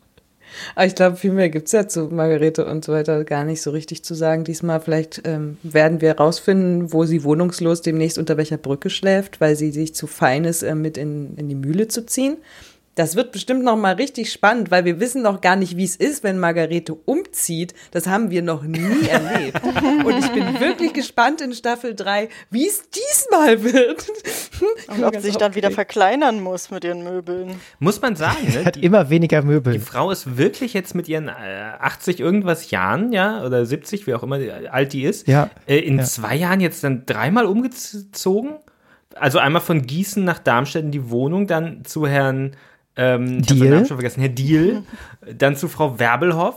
Ähm, jetzt bleibt sie möglicherweise da, aber es würde mich wundern, wenn sie nicht in Staffel 3 spätestens irgendwie in die Mühle zieht, weil das ist, ist doch kompliziert. Aber wir werden erleben, wie es in den nächsten Folgen, wie gesagt, weitergeht und wohin Margarete am Ende zieht. Ähm, viel wichtiger ist ja, das ganze Geschäftliche der Trombusch ist ja so ein bisschen im, naja, also es ist eigentlich nicht im Abrutschen, sondern es ist einfach, also wir wollen einfach ein großes Stoppschild davor stellen und hoffen, dass der, das Auto nicht direkt in die Wand dahinter fährt. Und es sieht auch gar nicht schlecht aus tatsächlich. Ähm, weil Vera ähm, die Eigeninitiative ergreift und ähm, naja, ich weiß nicht ganz genau, ob ich das so gut finde, wie sie es gemacht hat oder nicht, weil es ist schon ja auch ein Eingriff in das Ganze. Und klar braucht Sigi gerade irgendwie ähm, Unterstützung und auch ein bisschen Übergriffigkeit oder Bevormundung, aber das fand ich schon ziemlich scharf geschossen. Jetzt geht's mal ans Eingemachte. Ich habe schon zustimmend bei deiner Überleitung immer wieder Ja gesagt. Jetzt geht's wirklich an, finde ich, das Thema, das besprochen werden muss. Was zur Hölle reitet Vera, diese Scheißentscheidung zu treffen? Ja, klar, man muss im Sigi muss aufpassen, aber Tabakshop kann ich ja noch nachvollziehen. Das Ding gibt's ja noch nicht. Aber dieses Teehaus, ja meine Güte, da haben die irgend so eine halbwegs zuverlässige Angestellte. Ansonsten hilft, hilft Oma da aus. Und Sigi war, glaube ich, ein einziges Mal haben wir ihn da aushelfen sehen. Ein einziges Mal. Das kann man doch einfach so laufen lassen und Sigi sagen, du kümmerst dich da nicht drum. Und wenn wir irgendwann rauskriegen, dass das nicht läuft, weil wir zu wenig Leute haben und wenn wir noch jemanden einstellen müssten, wir können das nicht bezahlen, dass wir es das nicht bezahlen können, dann, dann kündigen wir das irgendwann. Aber du interessierst dich da gar nicht mehr für. Wir nehmen dir das alles ab. Äh, hätte man das Ding doch zumindest laufen lassen können, um irgendwo noch ein bisschen Geld einsammeln zu können. Diese Einnahmequelle ist einfach jetzt zugestopft worden. Äh, das kann ich überhaupt gar nicht nachvollziehen. Ich finde das komplett überzogen. Was nämlich überhaupt nicht zur, äh, und das daneben noch überhaupt gar nicht zum Thema gemacht wird, ist, dass Digi mit dieser Politik-Scheiße aufhören muss. Das macht hm. ihn doch komplett fertig. So, der hat halt irgendwie, also das ist sein Hobby, kann man sagen, aber das ist jetzt kein Hobby, das haben wir auch, als wir das gesehen haben, hier ein bisschen diskutiert. Das ist ja jetzt kein Hobby wie Joggen gehen oder Fahrradfahren oder äh, sonstige Sachen, die irgendwie gut für die Gesundheit sind, sondern gerade so ernst, wie er das nimmt und wie sehr er sich engagiert, ist es für ihn ja eher noch ungesund. Also das ist doch das allererste, was man streichen muss, sind diese politischen Verpflichtungen. Davon hat er ja auch nichts. Das ist ja nicht irgendwie, das ist ja nur, das ist ja wirklich nur Ehrenamt. Ist alles toll, alles schön und die Demokratie in Deutschland lebt davon, total super, vorbildlich, immer zu, aber wenn man es gesundheitlich nicht hinkriegt, dann soll man es bitte lassen und zwar als allererstes und sich nicht direkt irgendwie den Ast absägen, auf dem man sitzt. Ich finde das komplett überzogen und zudem noch, zudem noch äh, ziemlich hinterhältig, weil sie das einfach, äh, einfach gemacht hat, ohne Siggi mit einzubeziehen, ohne mit ihm drüber zu sprechen. Denn da sind wir auch wieder, gehen wir jetzt zurück, klar, Tabakshop wird gerade eingerichtet, der muss vielleicht schnell gehen, damit man den Vertrag aufheben kann und so weiter. Aber Teehouse, das hätte auch noch einfach einen Monat Zeit gehabt. Dann hätte man in Ruhe mit Siggi mal Lage erörtern können und mal drüber sprechen können. So, und jetzt bin ich ruhig und ihr dürft euch zerfleischen. Da muss ich dir widersprechen. Äh, die Politik-Scheiße, das muss Siggi selber machen. Das kann Vera nicht für ihn entscheiden. Wie soll sie das machen? Andererseits weiß Vera ganz genau, dass Sigi der Vollidiot selber überhaupt gar nicht einsieht, diese anderen Geschäfte loszulassen sozusagen. Und deshalb muss sie mit ihrer Vollmacht, die sie ja hat, diese Entscheidung treffen, weil sie ganz genau weiß, dass es überhaupt nicht einfach ist oder gar unmöglich, ihn davon, äh, davon zu überzeugen, das zu lassen. Und deshalb muss sie das für ja, ihn. Ohne es zu versuchen. Ohne es zu versuchen. Der Typ ist komplett uneinsichtig. Deshalb, äh, das mit der Politik, das sehe ich ganz genauso. Das ist im Prinzip das Schlimmste, was ihn total ähm, runterrockt, so. Aber das kann, das kann sie ja nicht für ihn entscheiden. Das ist ja wirklich, die kann ja nicht hingehen und sagen, okay, dieses Amt macht er nicht mehr, jenes Amt nicht mehr und keine Ahnung was. Aber ja, also ich vielleicht das Tierhaus, keine Ahnung, aber ich finde, sie musste das für ihn oder selber entscheiden, weil sie einfach auch Schiss hat, dass ihr verdammter Mann stirbt und das will sie einfach nicht. Deshalb musste sie irgend irgendwelche Entscheidungen treffen. Also über die Politik habe ich gerade zum ersten Mal drüber nachgedacht, weil es ja in den letzten Episoden auch gar nicht zur Sprache kam, glaube ich, ne? Also es, ich weiß nicht, ob er vielleicht einmal weg war oder so, aber das war jetzt nie, das wurde ja immer nur noch so dazwischen genannt, ne? So, ja, also Sigi wurde eigentlich immer nur in den Läden und in den Geschäften gezeigt und bei den Immobilienthemen und zwischendrin wurde vielleicht noch einmal gesagt, ja, und die Politik stresst ihn ja auch so viel. Ähm, auch wieder ein Fall von inkonsequent erzählt oder zumindest dargestellt, wie ich finde. Ähm, äh, Herr Drehbuchautor, wieder kurze Kritik von mir, ich, dem ich äh, Drehbücher besser schreiben könnte. Ähm, ja, gut, jetzt, jetzt also zum Thema. Äh, Vera entscheidet einfach über Sigis Kopf hinweg. Da muss ich schon sagen, nicht so cool, ehrlich gesagt. Also es ist wieder das Problem der äh, fehlenden Kommunikation oder zumindest fehlerhaften Kommunikation. Ähm, Vera entscheidet das wirklich, ohne mit Sigi darüber zu sprechen. Ähm, wieso? es gibt keinen einzigen Grund dafür, außer um wieder einen Konflikt darzustellen. Sie hätte jederzeit äh, das mit ihm klären können, unabhängig davon, was dann davon rausgekommen wäre. Ja, das wäre noch ein anderes Thema gewesen. Aber sie probiert es ja nicht einmal, Siggi ähm, sich wirklich mit ihm zusammenzusetzen, nicht nur mal zu sagen, hey, das ist alles gerade ein bisschen viel, meinst du nicht auch, sondern zu sagen, ich möchte das gerne verkaufen. Ich als deine Frau stelle mich hier gegen den gemeinsamen Plan, mehrere Geschäfte zu betreiben. Ich möchte nur ein Geschäft betreiben, anders geht es gerade nicht. Dieses Gespräch findet einfach nicht statt. Und das finde ich schon ähm, ein wenig schade. Und dass sie gerade so Probleme haben ähm, mit den Verkäufern, die sie da nicht, nicht ausreichend haben, gut, ne, da kann man jetzt auch wieder sagen, komisches Drehbuch wieder, weil im Zweifelsfall kann man vielleicht jemanden finden, der das dann irgendwie übernimmt und sich dann da äh, für einsetzt und so weiter. Das wäre vielleicht schon möglich gewesen. Ähm, ja, ich bin da trotzdem so ein also, bisschen hin und her gerissen. Das finde ich jetzt, dass diese Szene nicht explizit gezeigt wird, wo die beiden diskutieren, das ist einfach, das wäre halt eine langweilige Szene, weil es ja die ganze Staffel über ging es um diesen nee. Konflikt, dass, nee, nee, nee. dass, dass, dass, dass ähm, Ma Marion, also es gab diese Riesenszene, wo Marion und Margarete da, äh, Vera und Margarete da sitzen, ja, und äh, Vera eben diese ganzes, dieses ganze Dilemma dieser vielen, vielen Geschäfte, äh, ähm, ja, erklärt, uns, dem Publikum erklärt und das Vera did nothing wrong, ja. Siggi hat äh, jahrelang über ihren Kopf hinweg entschieden, über den äh, Kopf von genau, ihr und den ja. Kindern, ja. Das, okay. äh, Siggi ist, also das ist jetzt, das ist hier, äh, ähm, das, ist verkehrt ja die, die, äh, die Situation so ein bisschen, ne? Sigi, Sigi hat jahrelang ja, über den Kopf der Familie hinweg entschieden, ähm, ruiniert die Familie da und seinen Körper mit ähm, diesen, diesen äh, unprofitablen Geschäftsideen, ja. Und ähm, ja, was, Vera hat einfach die einzige Chance genutzt, wo sie in der Lage war, sich gegen Sigi durchzusetzen. Und das war, wo Sigi einfach mal äh, ein, zwei Wochen im Krankenhaus war. Oder zwei Tage, wie auch immer jetzt. Ja, die, dieses Thema, ob es, ob, wie es ihr möglich war, ist ja ein anderes, ob es jetzt wirklich, ob man es nicht hätte noch besser darstellen können oder ob das jetzt wirklich so nötig gewesen wäre. Also ich ja, finde dann, ne? also. durchaus, dass man, ja, ich, naja, ich finde durchaus, dass man gerade diesen Konflikt wirklich noch in einem Dialog hätte darstellen sollen. Diese konkrete Diskussion darum, wir machen das jetzt so oder wir machen das nicht so. Ähm, weil ich finde eher dann diese, diese Gespräche über die Köpfe hinweg, die dann einfach nur damit sie Konflikte erzeugen, ein bisschen langweilig. Also wieso, setz, wieso wird nicht gezeigt, wir setzen uns jetzt mal ernsthaft hin und setzen uns mit diesem Thema auseinander, statt ähm, man redet immer nur so auf so einer Metaebene darüber, das ist ja schon gerade ein bisschen viel für dich, oder? Nee, ist es nicht, das geht schon so. Ah, ich finde schon. Nee, ich finde jetzt nicht. Weil das ist ja nur auf dieser Ebene, wo sämtliche Gespräche stattfinden und dass mal ein ernsthaftes Gespräch stattfindet, gibt es einfach nicht. Und das ist halt irgendwie frustrierend.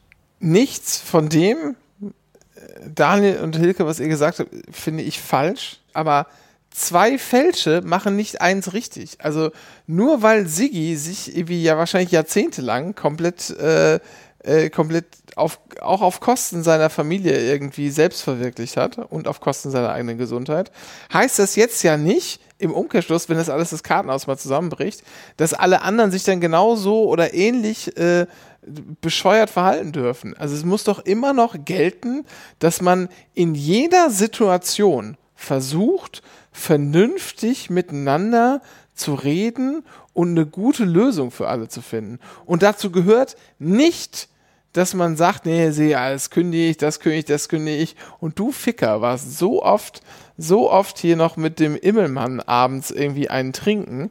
Äh, so oft konnte ich gar nicht, hätte ich gar nicht tanzen gehen können oder so. Äh, das ist einfach scheiße. Das lässt man einfach sein. Das bringt doch auch gar nichts, ihm das alles wegzunehmen, sondern man geht doch zu ihm und sagt, pass mal auf, Sigi. Das Ding ist, du schaffst das alles nicht. Was willst du nicht mehr machen? Was ist für dich das, was du am ehesten aufgeben kannst. Ich rate dir, mein lieber Ehemann, lass die Politik sausen. Wir vergessen das mit diesem dummen Tabakshop, ist eh alles ungesund. Nachher stehst du noch irgendwie hinterm Laden und, und ziehst dir die ganzen, äh, was raucht man heutzutage? Diese sind doch diese komischen ähm, Heroin. Ähm, elf Bars. Äh, ziehst dir noch eine elf Bar rein. So, äh, was ja auch nicht gut ist fürs Herz-Kreislauf-System. Äh, und wir behalten einfach die Mühle und am liebsten nur die Mühle. Und was ist mit dem Tabakshop? Äh, was ist mit dem T-Shop? Ja gut, aber nur, wenn du dann da auch nicht mehr arbeitest. Also das kann man doch ansprechen, will ich damit sagen. Das ist doch nicht falsch. Nur weil der Typ vorher ein Idiot war. Der Kahn ist, glaube ich, wie gesagt, hinter Stoppschild schon gefahren und demzufolge muss man ihn irgendwie wieder rausziehen und das ist halt Veras einzige Chance, auch nach wochenlanger, wirklicher, penetranter Einredung auf ihren Mann, dass alles zu viel ist. Vielleicht jetzt auch einfach mal der Schlusspunkt dazu und wir sehen halt ähm, Sigis Reaktion darauf, die ziemlich, natürlich ziemlich heftig ist. Ähm, und ich finde, ich finde tatsächlich ganz persönlich auch, zu Recht so heftig ist, auch wenn's, wenn ich ihn halt trotzdem nicht mag, deswegen. Aber ich, ich, ich hätte, glaube ich, also ich habe seine Reaktion sozusagen super nachvollziehen können, auch wenn ich das für einen Mitte 50-jährigen Mann etwas kindisch finde, wenn man dann irgendwie sich hinlegt und dann einfach dem Doktor gar nicht mehr in die Augen guckt, weil man da jetzt da, da tickscht oder, oder wie sagt ihr? Wir sagen tickschen, ihr sagt trotzig sein oder sowas? Oder? Ja, trotzig, ja. Äh, so, äh, also der hat halt einfach getickscht, sagen wir uns, und, und bockig in der Ecke gesessen. So. Und äh, einerseits ist das auch ein psychologisches Phänomen, was man halt tut, wenn man selber seine ähm, Sinne und, und Gedanken und alles nicht richtig sortieren kann. Andererseits sollte man vielleicht trotzdem sich aus seiner eigenen Spirale auch ein bisschen in der Lage sein, rauszuholen. Ähm, und wenn man schon jemanden hat, der mit einem auch neutraler reden möchte und eben nicht jetzt die Frau und das Kind und die Oma kommen, sondern der Arzt fragt, kann ich Ihnen was, dann ist das ja eine ganz andere Basis, auf der man quasi über sein, sein, seine Kränkung gerade reden kann oder so. Und das fand ich von ihm halt ein bisschen arg überzogen dann doch.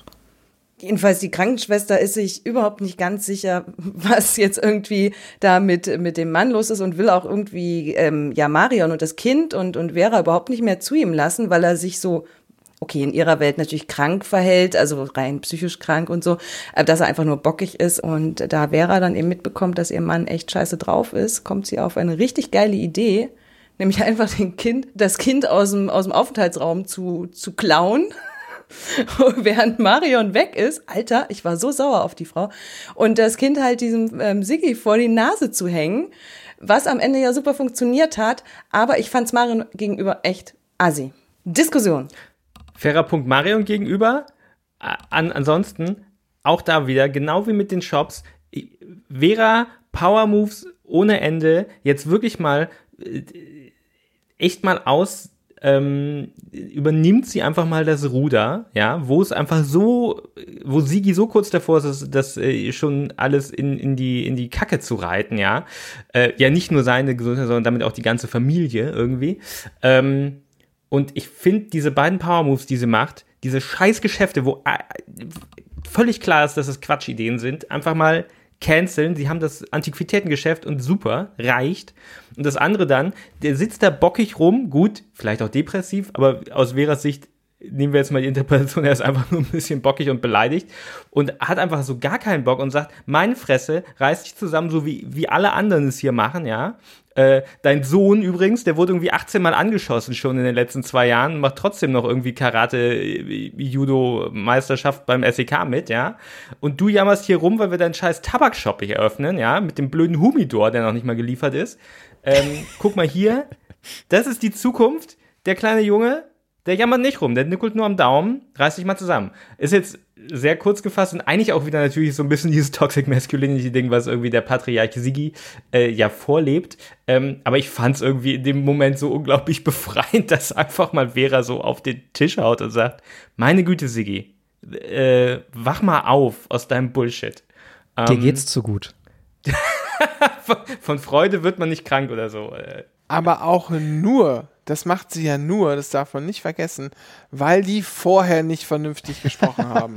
Das ist ja, aber doch genau deshalb Folge ist dieser dessen. Move eben so, weil dieser Move ist ja die direkte Konfrontation, die, die ihr ja auch die ganze Zeit wollt. Guck mal hier, hier ist dein Enkel. Ja, aber das ist doch auch gefährlich in der Situation. Du musst doch, du musst doch bei diesem, bei diesem Typen musst du, da musst du doch vorsichtig mit umgehen. Du musst doch erstmal sagen, na, vielleicht gibt's da, ich weiß nicht, kann vielleicht Hat sie ein, doch oft genug vielleicht versucht. ist das ein, ein Daniel, vielleicht ist das aber auch ein Franz. stell doch das Kind in den Tabakshop. Es, das ist doch wieder nur eine Folge davon, dass die vorher nicht gut kommuniziert Ah, haben. Renke, die Serie und dann ist macht eine einzige mit Folge davon, Und dann macht sie es richtig. mit, ja, aber dann macht sie es mit dem Dickkopf und das ist cool, aber das ist doch in der Situation auch gefährlich, Mensch. Ach ja. Der liegt da doch irgendwie mit, dem- mit, äh, mit dem Dings. Die willst, und er hat doch auch, er kriegt doch auch wieder so Beklemmungen. Tja. Tja, naja, ist egal. Selbst schuld, Sigi, verreck doch, du Schwein, wenn du das nicht aushältst. Fick dich doch. Jetzt habe ich aber wirklich noch mal eine medizinische Frage an Hilke. Ist denn dieses Risiko jetzt wirklich so hoch, einem, nee, einem Großvater seinen Enkel zu zeigen, von dem er noch nichts weiß? Ist, kann das wirklich so, so ein großes Schockrisiko birgen?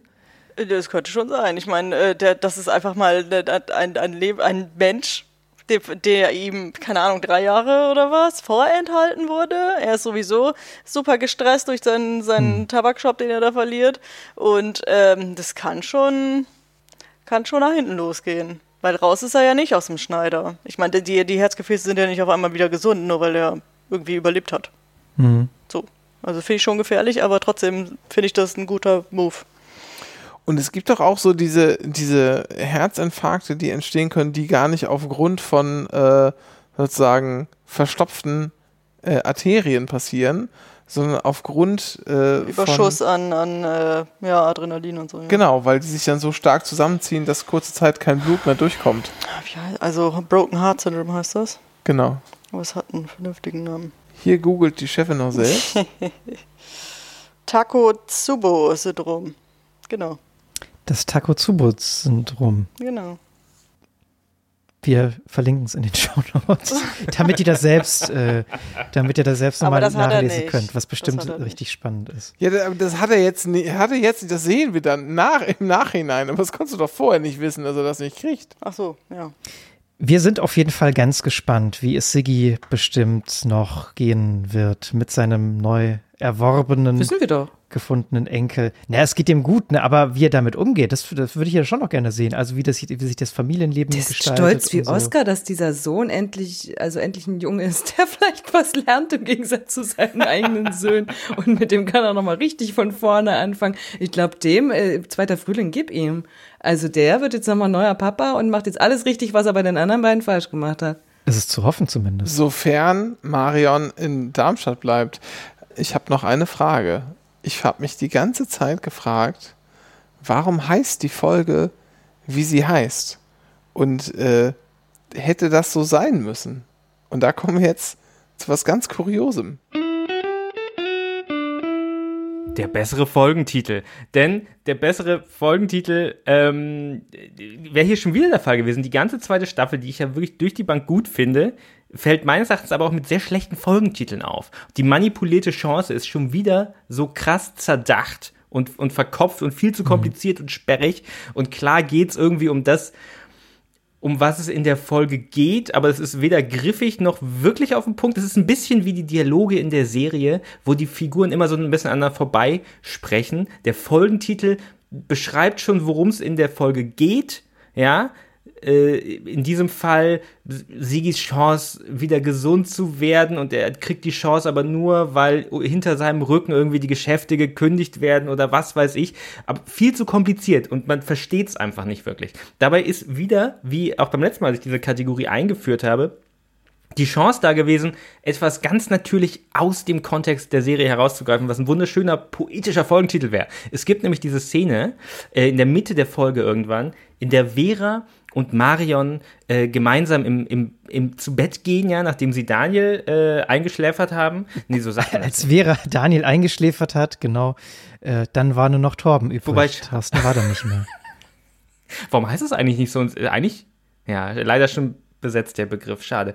Ähm, und, Schade. Äh, und Vera eigentlich nur pennen will, aber äh, Marion noch so in, in Erinnerungen schwelgt und diese Geschichte erzählt. Mutti, früher, wenn es gedonnert hat, hast du immer erzählt, da sind kleine, dicke Engel im Himmel, die irgendwie Bauklötzchen umwerfen. Und mein, ich hätte das einen wunderschönen Folgentitel gefunden, wenn die Folge einfach gehießen hätte, diese Drombusch, Folge 11, kleine, dicke Engel. Denn das ist das, was ja die manipulierte Chance beschreibt. So eine Mischung aus Schicksal, Tollpatschigkeit, aber auch eben der Möglichkeit, was Neues aufzubauen. Kleiner dicker Engel Nummer eins, Onkel Ludwig, der äh, ja quasi versehentlich nebenbei ähm, äh, Sigi äh, verrät, ja, dass die, ähm, dass die Geschäfte verhökert wurden, ja, von, von äh, Vera. Ähm, er macht das ja nicht absichtlich oder so als größeren Plan, sondern so aus Tollpatschigkeit. Metapher. Der kleine dicke Engel Ludwig kommt rein und stößt den Lügenturm von Vera um. Ähm, und der andere kleine dicke Engel in dieser Folge, natürlich Daniel, ja, der da reingetapst kommt in das Leben von Sigi, ja, und alles über den Haufen wirft, was Sigi sich da an Zukunftsplänen gemacht hat und ihm damit eine neue Chance gibt. Und deshalb finde ich, ähm, mal wieder wurde hier liegen gelassen, einfach ganz natürlich aus dem Dialogen der Folge heraus einen wunderschönen poetischen Folgentitel zu wählen. Und deshalb mein Vorschlag für den besseren Folgentitel Kleine dicke Engel. Ich finde den Titel gut, der klingt nämlich so, als könnte er in der ZDF-Mediathek sein. Das klingt wie so was sehr öffentlich-rechtliches. Also daher, da hast du mein, mein Go. Den Von mir tatsächlich auch diesmal. Ja. Weil ich habe den Folgentitel überhaupt nicht verstanden. Dieses manipulierte Chance-Ding äh, habe ich gelesen und vergessen und ignoriert, weil ich es nicht auf Anhieb irgendwie kapiert habe. Fehlen uns aber noch ein paar Sachen, die wir auszuwerten haben. GewinnerInnen der Folge. Ganz klar Daniel. Marion. Ich habe auch Daniel aufgeschrieben. Der hat jetzt eine richtige, also ja, davor war das auch schon eine richtige Familie. Der hat jetzt eine größere Familie, das wollte ich eigentlich sagen. Oder der weiß zumindest, der kennt jetzt, nee, anders gesagt, er kennt jetzt seine Familie, so vielleicht. Genau, der hat jetzt einen Opi, der hat einen Omi, der hat eine Uroma gewonnen, der hat irgendwie äh, Onkels, zwei Stück der eine davon ist nach wie vor richtig schlecht in der Schule. Und ich möchte immer noch betonen, dass einige von euch immer wieder gesagt haben, nee, ach, Tommy tut nur so, der will nur mit diesem komischen Keck aufs Internat. Nee, Tommy ist dumm. Ich glaube, das ist mit der 5 Minus jetzt auch, ist, jetzt haben wir es auch endlich mal. Er kriegt es einfach nicht hin. Weiß, ob er nicht immer noch auf Internat will. Ja. ja er müsste es vor allem langsam mal einfach. Daniel hat eine Familie und, und, möchte ich sagen, und Daniel hat einen äh, sehr guten Episodentitel gesponsert. Ja, guter Punkt. Ich, ich bin, achso, ja, der Daniel, okay. Ich bin, ähm, äh, ich bin ein bisschen gegen Daniel, möchte ich eine Gegenrede kurz halten, weil das, das alles, was er als Pro-Punkte anführt, impliziert ja, dass er in seiner jetzigen Patchwork-Familiensituation mit einer alleinerziehenden, erfolgreichen Geschäftsfrau als alleinerziehende Mutter ja, und einer glücklichen, großen Patchwork-Familie ähm, nicht das hat, was er braucht und dass er doch die klassische Kernfamilie braucht. Ähm, nee. Ich finde, Doyle hat ein super Leben bisher gehabt, deshalb ist er aus meiner Sicht nicht der Gewinner. Er gewinnt etwas dazu, aber um wirklich der Gewinner zu sein, muss man aus einer kritischeren Situation kommen. Meines Erachtens den großen Lebenswandel äh, begeht, Achtung, Chris, der am Ende endlich sich quasi sich findet mit äh, Tina, die ja am Ende in eine gemeinsame Wohnung ziehen ähm, und wo er sich quasi gegen den äh, Großgrundbesitzer, Vater von Tina quasi durchsetzt, wenn es um den Kampf um Tinas Herz geht. Ähm, äh, ja, äh, ich, ich werf Chris ein. Okay, ich bin hart bei Marion, weil ähm, ja alles, also die letzten drei Jahre waren, glaube ich, auch für sie nicht geil ohne Eltern. Ähm, und, und ich finde, sie gewinnt unheimlich durch diesen, dieses Loslassen von dieser Angst, was passiert, wenn meine Eltern wissen, dass ich ein Kind habe und nicht verheiratet bin. Ich glaube, das ist auch ein, also klar muss sie sich dahin arbeiten und so weiter und so, aber dass sie sich jetzt dann doch irgendwie zwar auf Grundlage dieser blöden, traurigen Geschichte mit ihrem Vater und so, aber manchmal braucht es halt sowas, um einfach so einen, so einen eingefahrenen Blödsinn nämlich sich bockig nicht zu melden, beziehungsweise einfach auch Angst zu haben, was sagen die Eltern zu dem Lebenswandel, den ich führe und so. Das, ich finde, dass sie das jetzt sozusagen von ihrem Herzel weg hat, dass sie da mal denkt, meine Eltern wissen gar nicht, dass ich ein Kind habe und vielleicht wäre das cool mit Oma, Opa und so. Das, das finde ich, ist ein ganz großer Gewinn für sie, auch in ihrer eigenen Lebensqualität und ihrem eigenen Gefühl, auch dem Kind gegenüber und der ganzen Familie gegenüber. Deswegen absolute Gewinnerin. Ja. Ich schließe mich Daniel an und ich bin für Chris als Gewinner der Folge. Ich bleib bei, also ich, Marion fand ich ehrlich gesagt ein gut, gut, sehr gutes Argument, aber weil ähm, Daniel auch meine Idee ist, äh, sage ich Daniel. Ich bleib auch bei Daniel. Der gewinnt etwas dazu, der verliert nichts und der kann ja auch wieder nach Hamburg zurückziehen. Ist doch gar nicht entschieden. Ich, ich, muss, ich muss aber sagen, so, ich habe dann hätten überzeugt. wir noch mehr zu besprechen. Wieso, wollen wir das bitte erstmal abstimmen? Wir einigen uns auf Daniel. Kommen wir zu jemandem, der nicht so gut abgestimmt hat. Verlierer in der Folge. Naja, also wer wohl? Segi ist der Verlierer der Folge. Wie auch von der letzten. Bei der letzten war es auch schon, oder? Ähm, aber was haben wir denn jetzt eigentlich gelernt? Was haben wir gelernt? Ich bin ehrlich, ich habe nichts gelernt. Ich habe gelernt, dass ein Schock auch mal ganz heilsam sein kann. Ich habe gelernt, dass man sich nicht nach unten orientieren soll. Ähm, ich habe gelernt, dass wenn man einfach ehrlich miteinander ist, man meistens zu einem positiven Ziel kommt und auch über Zeit das nicht verloren geht. Sozusagen, also wenn man sich damit Zeit lässt, ist es auch okay. Aber Ehrlichkeit und Offenheit ist meistens am Ende doch ganz positiv. Ja, damit sind wir tatsächlich am Ende der Folge angelangt. Uff, das war wieder ein Ritt. Es ist gerade unheimlich warm. Wenn ihr das hört, wahrscheinlich nicht mehr. Aber wir nehmen gerade im Hochsommer auf. Deswegen, wir danken euch fürs Zuhören bei dieser Folge und hoffen, dass es ein bisschen Spaß gemacht hat und vielleicht ein bisschen zum Diskutieren angeregt hat. Ich hatte das Gefühl, dass wir heute noch hätten viel ausführlicher diskutieren können, hätten wir mehr Zeit gehabt. Schade. Ah. Ähm, aber wenn ihr uns auch bei der nächsten Folge wieder hören wollt, dann abonniert und bewertet uns doch gerne auf Spotify, Apple oder Google Podcasts. Der RSS-Feed, den gibt es auf drombus.ch. Dort könnt ihr auch gerne unter jede Folge einen Kommentar setzen. Den lesen wir und schauen mal, was wir damit dann machen. Folgt uns auch ähm, auf Mastodon bei @drombusch auf podcasts.social und über kleine Zuf Zuf über kleine zufällige finanzielle Zuwendungen freuen wir uns auch sehr auf drombus.ch slash unterstützen mit UE und wir hören uns bei der nächsten Staffelfinalfolge ähm, uh. dann auch schon wieder. Ich bin gespannt, mit welchem Cliffhanger wir diesmal rausgehen. Ähm, Bestimmt ähm, irgendwas mit Polizei. Und bedanke mich bei allen, die mitgemacht haben. Und wünsche allen einen schönen Abend. Tschüss. Tschüssi. Tschüss. Tschüssi.